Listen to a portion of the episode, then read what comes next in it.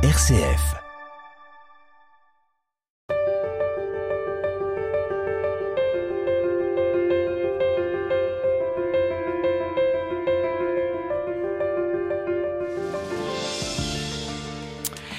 Né en 1942, ordonné prêtre en 1968, euh, d'abord prêtre en paroisse dans la région lyonnaise, même à Lyon je crois, euh, longtemps responsable de la pastorale scolaire, huit années, ensuite plus longtemps encore responsable de la communication sur le diocèse de Saint-Étienne. Et puis il faudrait aussi parler de Madagascar, du Liban, de l'association Notre-Dame de Grâce. Je suis avec euh, le père Louis Tronchon. Louis Tronchon, bonjour. Bonjour Louis-Marie. Louis Tronchon, euh, je sais que quand vous rencontrez des fiancés en vue du mariage, euh, pour, pour les préparer au mariage, euh, vous leur demandez quelle a été votre rencontre? Et moi j'ai envie de vous demander quelle a été votre rencontre avec le Christ, Louis Tronchon? Je suppose avant d'avoir de vouloir être prêtre? C'est un peu compliqué de répondre, mais c'est vrai que il n'y a pas d'autre question qui m'intéresse que celle-ci. Quelle est, quelle est ma vie avec le Christ et, et depuis, c'est vrai que c'est depuis mon enfance que quelque chose en moi est en relation avec euh, ce qui me fait prier, ce qui me fait participer. Au, je me souviens tout enfant d'aller servir la messe de très bonne heure le matin à Valbenoît, à côté d'ici, ou bien euh, à un moment de l'adolescence d'aller prier aussi dans cette église de Valbenoît. Voilà, qu'est-ce qu'est-ce qu'il y a en moi et euh, qui fait que je suis euh, structurellement, je dirais, intimement euh, en relation avec ce qui me dépasse et que j'ai tout au long de ma vie cherché à, à comprendre, à habiter à, et à vivre. Mmh. Alors, ça n'a pas tout de suite été une personne, mais euh, il a fallu du temps. Et c'est vrai que pour moi, c'est le travail de la pensée de Marcel Lego qui m'a amené à, euh, à me dire oui, mais c'est au fond c'est Jésus, l'homme Jésus, qui me qui me fait entrer dans l'intelligence à la fois de ce que je suis et de ce que j'ai à vivre. Mais Marcel Lego, vous ne l'avez pas lu à l'âge de 10 ans Non, pas du non. tout. Je l'ai, je, je l'ai lu assez vite. Ah oui. En, 19, en 1970. On, on pourra Donc, en parler d'ailleurs parce que je crois que c'est quelqu'un de très important dans votre euh, vie. Ça. Voilà, de, trois ans après mon ordination, avec d'autres jeunes prêtres, nous étions en, en session, et là j'ai eu la chance de, de le rencontrer, de, de, de l'écouter d'abord. Et puis, je raconte ça souvent aux gens. Euh, je suis rentré à l'aumônerie après, assis à Saint-Étienne, et je parlais avec la religieuse qui était avec moi. Je lui dis, oh, j'ai rencontré quelqu'un de, de, fabuleux. Pour moi, c'est vraiment, ça a été une révélation. Marcel Lego, elle me dit, mais il est chez nous. Euh, si vous voulez, on peut l'amener à l'aumônerie demain. Alors ça, ça j'ai fait, j'ai eu un moment de recul parce que pour moi, c'était quand même quelqu'un d'exceptionnel. Et c'est vrai que ça a été le début d'une amitié, euh, euh, j'ose le dire, quoi, qui a été très, très, très importante pour moi. Mais avant Marcel Lego, qu'est-ce qui a fait que vous avez, vous êtes rentré au séminaire, quoi? Qu'est-ce qui a fait qu'après vos études, peut-être que vous avez fait d'autres études que le petit séminaire, que le séminaire avant, mais j'ai pas, pas fait de séminaire, j'ai fait un collège tout à fait classique ouais. à Saint-Louis. Je suis rentré seulement en terminale. Alors je précise à Saint-Louis, à Saint-Étienne. Saint ouais. je suis rentré en terminale à Montbrison et après, très classiquement, après la philo, grand séminaire, euh, au grand séminaire. Qu'est-ce qu'est-ce qu'elle euh, voilà, moi, pourquoi, je, je, je, je, dirais qu'un des éléments, un des éléments importants de cette relation au Christ, ça a été quand même, euh, je pense, mon, mes engagements dans le scoutisme, qui, qui ont fait que tout petit, dès, dès Louveteau, etc., j'ai été euh, amené à, à, à, à, promettre un certain nombre de choses et à m'engager. Et c'est, ça a été quand même très décisif. Et puis, je pense aussi euh, l'ambiance familiale. Oui, c'est ça. J'avais était... envie de dire, Louis Tronchon, vous êtes euh, dans une famille, vous étiez dans une famille, vous êtes toujours dans une famille très nombreuse. Famille nombreuse et une famille profondément religieuse. Voilà. Pas, pas bigote, mais profondément religieuse pour qui justement la, la vie de l'Église, le, oui, le la Christ foi, avait, la, la, la, foi, une foi vivante. Ouais, euh, C'est-à-dire qu'on n'est pas chrétien pour s'asseoir sur une chaise le dimanche, c'est tout, et puis repartir. On est là pour vivre, vivre sa foi. Mes frères et sœurs ont à leur mesure, à leur manière, chacun. Mais vous m'avez pas tout à fait répondu, le Tronchon. Qu'est-ce qui a vraiment été le, ce qui a été pour vous le désir alors, qui, qui a motivé cette entrée au séminaire?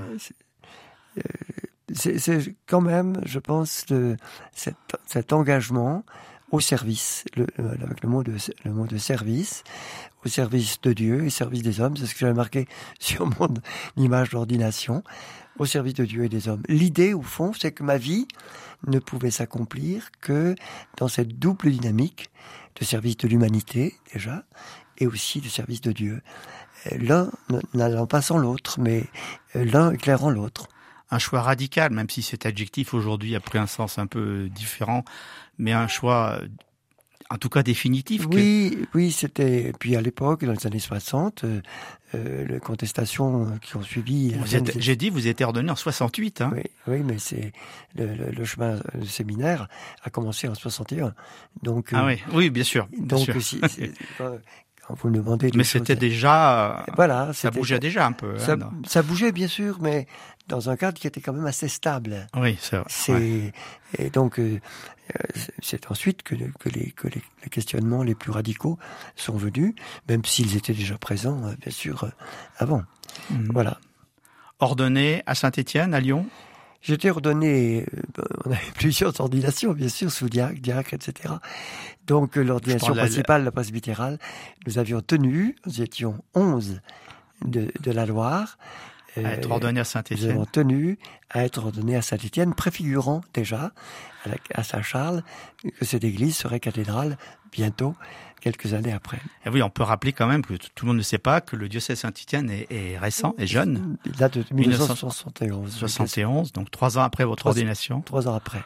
Mais déjà, nous étions convaincus qu'un jour ou l'autre, cette partie du diocèse de Lyon serait indépendante.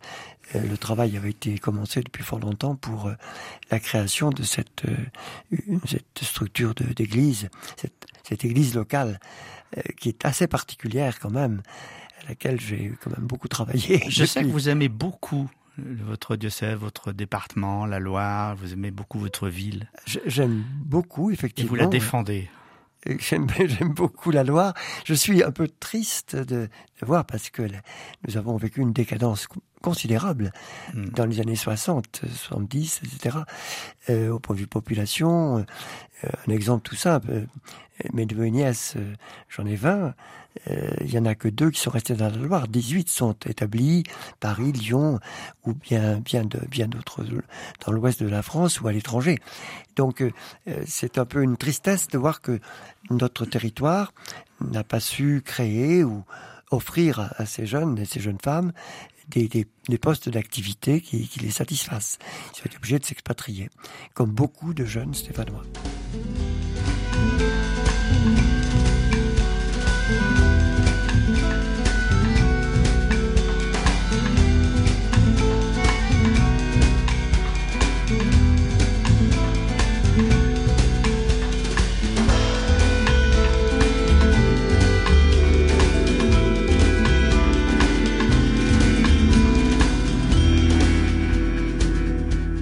Témoin quand la foi se raconte. Le Père Louis Tronchon est avec nous sur RCF, euh, témoigne un peu de cette vie riche, j'ai envie de dire. moi, je, trouve, oui, qu'elle a été très, riche. J'ai dit tout à l'heure que vous avez de multiples responsabilités. De toutes ces, de tous ces, ministères, de toutes ces, ces missions, on dit aussi mission en Église, quelle est celle à laquelle vous avez été le plus attaché? Vous avez, pas envie de choisir J'ai pas envie de choisir, mais je, dirais que euh, il y a un maître mot dans tout ce que j'ai vécu, c'est la relation. La relation aux jeunes, dans le cadre des aumôneries et aux familles. Dans le cadre de, de, la communication, la relation, bien sûr, euh, c'est essentiel, essentiel aux personnes. Dans le cadre, dans le cadre des mouvements que j'ai accompagnés, la relation aux équipes a une dynamique. Euh, Notamment l'action catholique des milieux indépendants, la CI. Oui, oui bien sûr. Dans, dans, dans, mon activité en paroisse, j'étais paroisse, curé de paroisse à 70 ans, c'était un peu surprenant, mais j'ai adoré la relation avec les gens. Euh, j'étais surpris de leur bienveillance et de leur, euh, de leur écoute. C'était vraiment très très beau. Paroisse Sainte-Anne de Liseron, qui, ne garde pas trop mauvais souvenir. Dans la banlieue de Saint-Étienne, à Roche-la-Molière et... Voilà et autour. Donc euh, c'est ça, c'est cette relation. Et vous posiez la question par rapport au Christ. derrière chaque personne, se dire voilà, il y a un peu un visage de Jésus qui se révèle à moi à travers cet homme, cette femme, ce jeune qui est là. Et je dois servir cela. Moi, je peux dire, euh, je vous connais un petit peu quand même, on va pas trahir des, des secrets, j'ai travaillé avec vous, mais je trouve que vous avez le contact assez facile votre sourire est engageant chaque fois que quand vous voit, quand vous connaît pas. et je pense que ça, ça, a dû quand même être important dans, dans votre. Sûr. Bien sûr, ça a été. Je pense que j'ai un contact facile effectivement, et que euh, j'inspire plutôt confiance.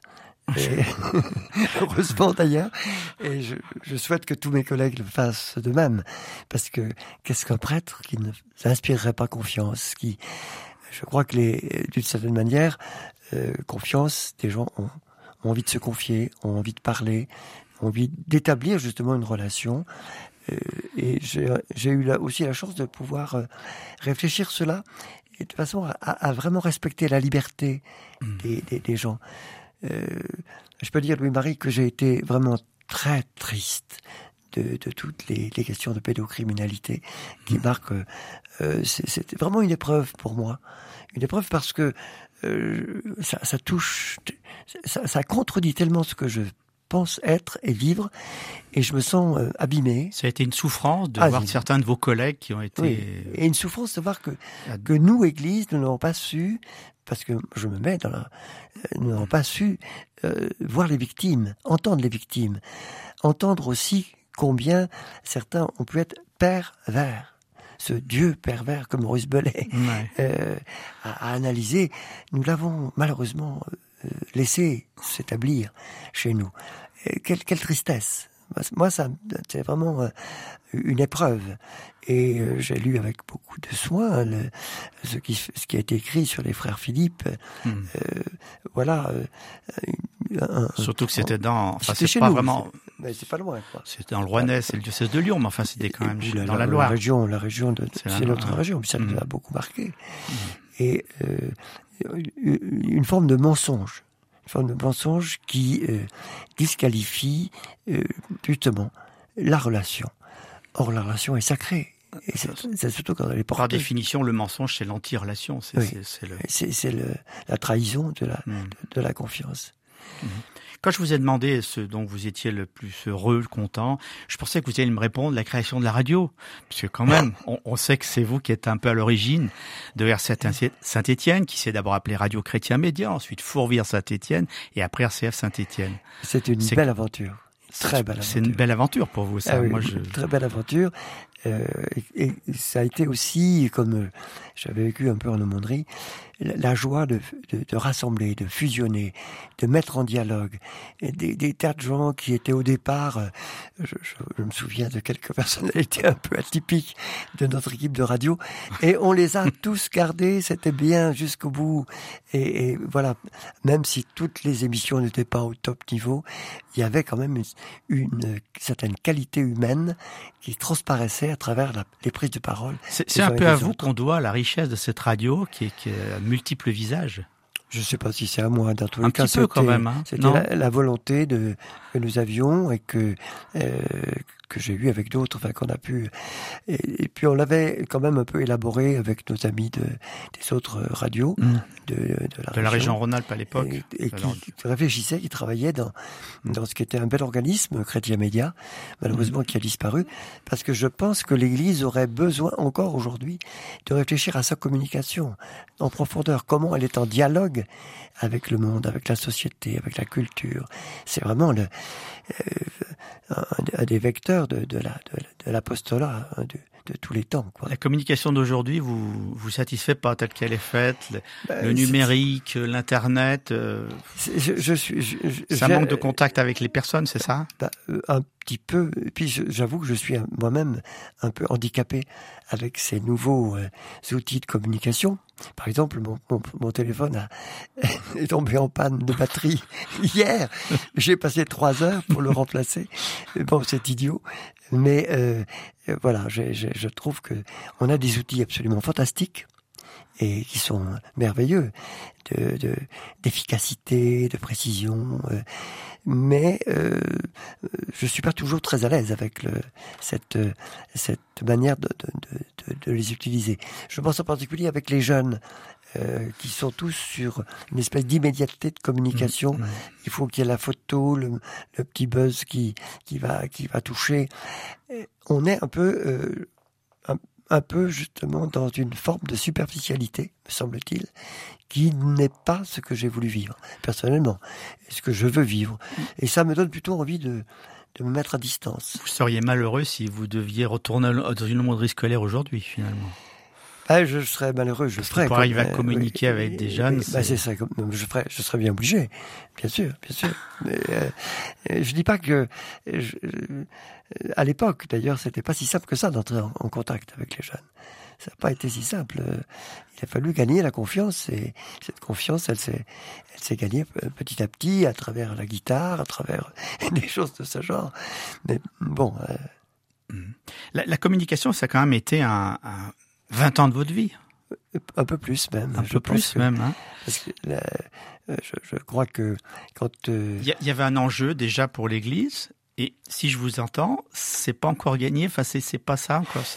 Eh ben, il me semble qu'on est on est fasciné par les outils toujours, mais on, on ne voit pas assez euh, quel type de message on, on transmet et quel type d'homme on fait grandir dans cette communication. Voilà, c'est mais c'est un c'est euh, une question que je me pose à, à moi-même. Euh, c'est et comment on est justement révélateur du Christ, euh, ou, ou qu'on donne envie d'aller chercher qui est Jésus et comment il pourrait éclairer notre notre route et notre vie aujourd'hui.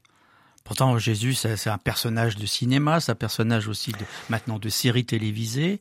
Ça, ça fonctionne toujours. Ah, ça fonctionne euh, même très bien. Et, justement, euh, il nous faut peut-être être équipés de manière très très très intelligente sur qui est vraiment Jésus plutôt que de se laisser prendre à des images un peu faciles parce que je trouve que euh, je suis pas très satisfait de des productions médiatiques là-dessus quoi.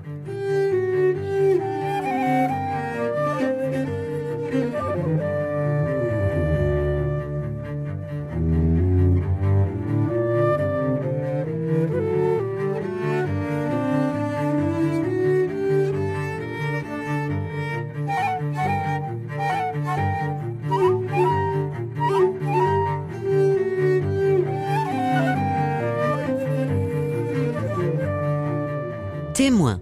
Louis-Marie Lacroix.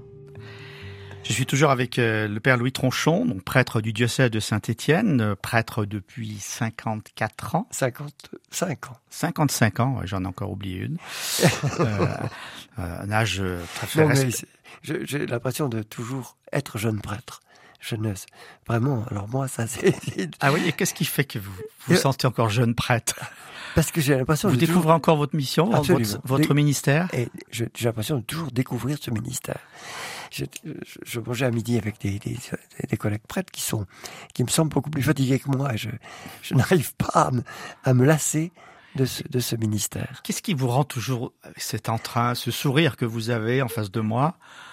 C'est, je crois, la relation justement cette, cette, cette, relation, cette chance de rencontrer des gens avec une profondeur que, que je n'aurais pas si je n'avais pas cette, cette identité euh, propre. Et vous vous sentez toujours jeune prêtre? Vous n'avez jamais douté un moment de, de, de ce ministère? Constamment, constamment, constamment, constamment, euh, depuis le premier jour.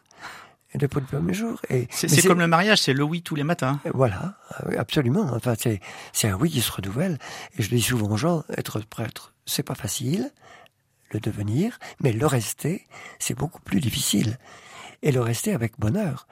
Parce que, d'abord, parmi mes collègues, il y a beaucoup mhm. d'amis qui ont quitté le ministère pour des raisons souvent très, très profondes, très valables. Moi, j'ai choisi de, rester. si les gens, si je, si je n'insupporte pas trop les gens, donc je, ne suis pas mis dehors par l'Église, je, reste. Et je, suis heureux de, de, vivre cette relation éclairée par l'amour de Jésus. Ça, c'est vraiment. Mais qu'est-ce qui vous a fait tenir quand même? Parce que c'est comme vous le disiez, beaucoup de vos confrères, il y en a qui ont, qui ont craqué, entre guillemets. Oui, c'est ça, c'est le mot oui, qu'on peut dire. oui, ou qui, ont, qui, qui n'ont pas pu tenir ce Et vous, vous avez tenu. Enfin, oui, j'ai. Enfin, tenu. oui. non, c'est peut-être pas le mot qui convient, mais. c'est pas, c'est un peu faible comme. Euh, vous étiez enraciné finalement dans ce ministère. Vous vous, êtes enraciné. Je me suis progressivement enraciné. Et là encore, c'est les contacts que j'ai eus, c'est aussi les, les, temps de ressourcement que j'ai pris, c'est tout ce qui m'a permis de, de fonder cette, cette décision. Donc ça, c'est en ce sens que euh, pour moi, la vie spirituelle des personnes que je rencontre est, est, vraiment l'essentiel de ce que je cherche à, à, servir. Cette rencontre quotidienne avec le euh, Christ, finalement. Dans, enfin, dans le silence, la prière, et la lecture de l'Évangile et dans le service des autres. Parlons un peu de Notre-Dame de Grâce. C'est un lieu où vous vivez aussi, hein, on peut le dire.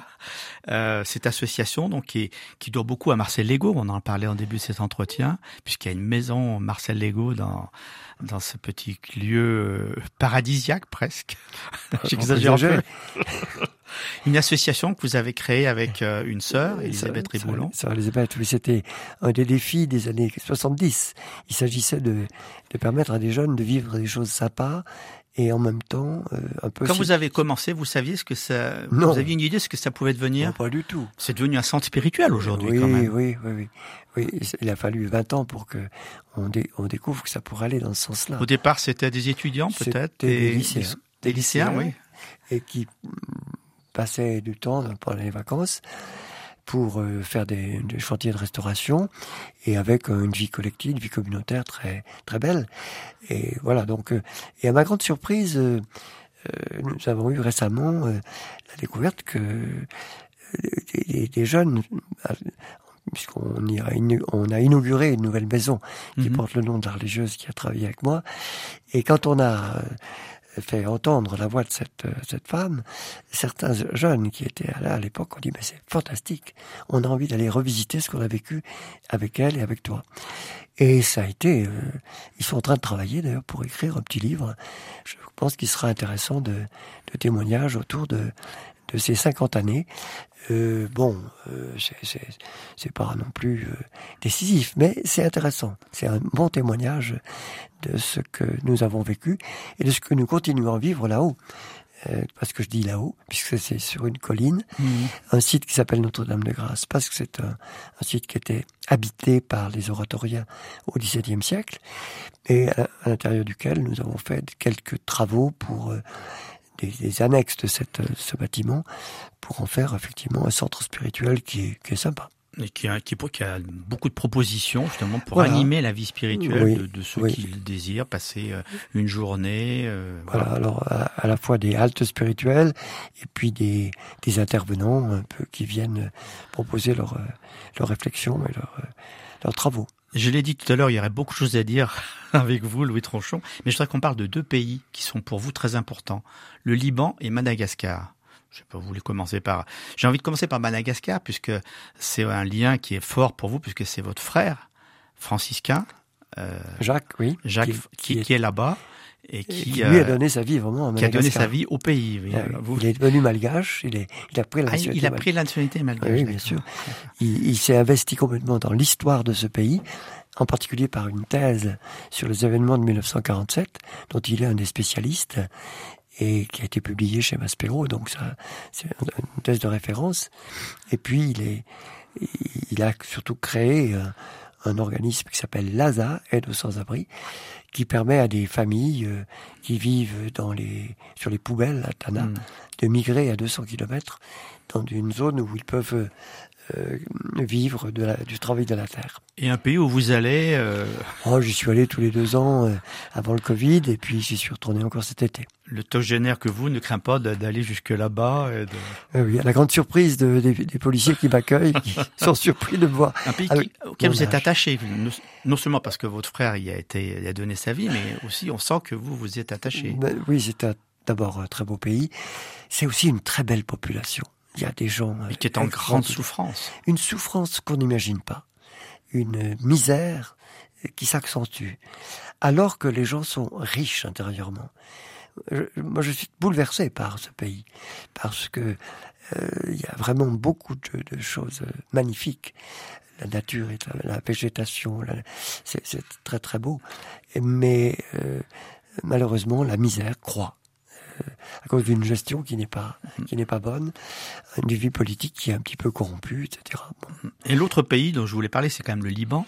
Donc j'ai eu la chance d'être coopérant entre, 63 et 65 chez les jésuites à Jamour, et c'est vraiment un, un temps béni où le Liban était en, en grande... C'était la Suisse du Moyen-Orient. Oui, tout à fait. Mm. Et j'ai vécu deux années absolument merveilleuses. J'ai redécouvert le Liban en 97 au moment des JMJ, quand les Libanais sont venus ici.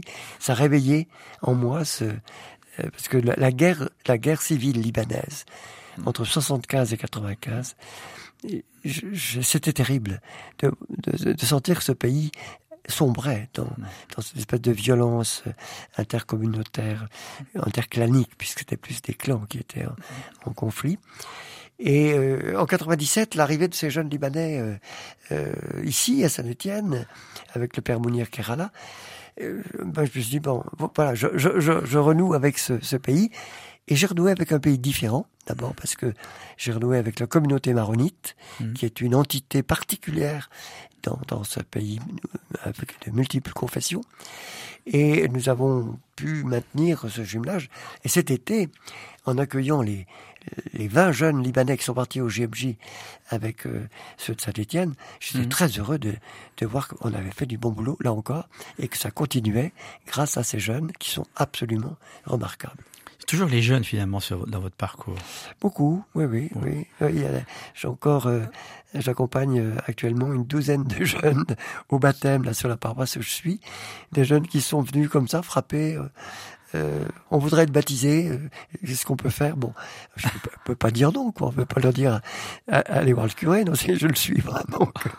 Euh... Louis Tranchon, je sais, vous avez fait les, les, fameux 30 jours de, de la retraite euh, selon l'exercice de Saint-Ignace de Loyola. Euh, dans ces 30 jours, on fait une relecture de sa vie.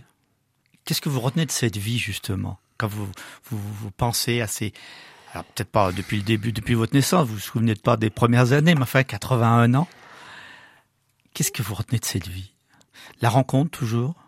Toujours de relation justement, de relation, une, relation avec avec un Dieu vivant, tel que la figure de Jésus nous l'a révélé, y compris dans la traversée de la souffrance. C'est le, c'est peut-être ce que je n'ai pas dit, mais je suis rentré au séminaire l'année où mon, mon frère euh, aîné Paul est décédé, et euh, c'était décisif pour moi. Euh, cette, ce compagnonnage avec euh, l'épreuve euh, a toujours accompagné ma vie aussi. Euh, et, et, cette espérance que, que, que ce frère, dans sa, dans sa Pâque, avait témoigné, euh, et puis que nous avons su aussi accueillir en famille, ça a été aussi. Hein. Mm. Et puis il était chef scout, donc ça avait été euh, aussi tout un tout un parcours euh, très très très beau. Donc voilà, le, relation à un Dieu vivant, y compris à travers l'épreuve terrible de la mort. Ce Dieu vivant qui nous parle encore aujourd'hui, à travers les, les textes de l'Évangile, l'Ancien, Nouveau Testament, pour vous, quelle est la parole de Dieu qui, qui rigue votre vie, qui, qui vous J'aime beaucoup la, la, révélation de Dieu sur la montagne à le prophète Élie, quoi.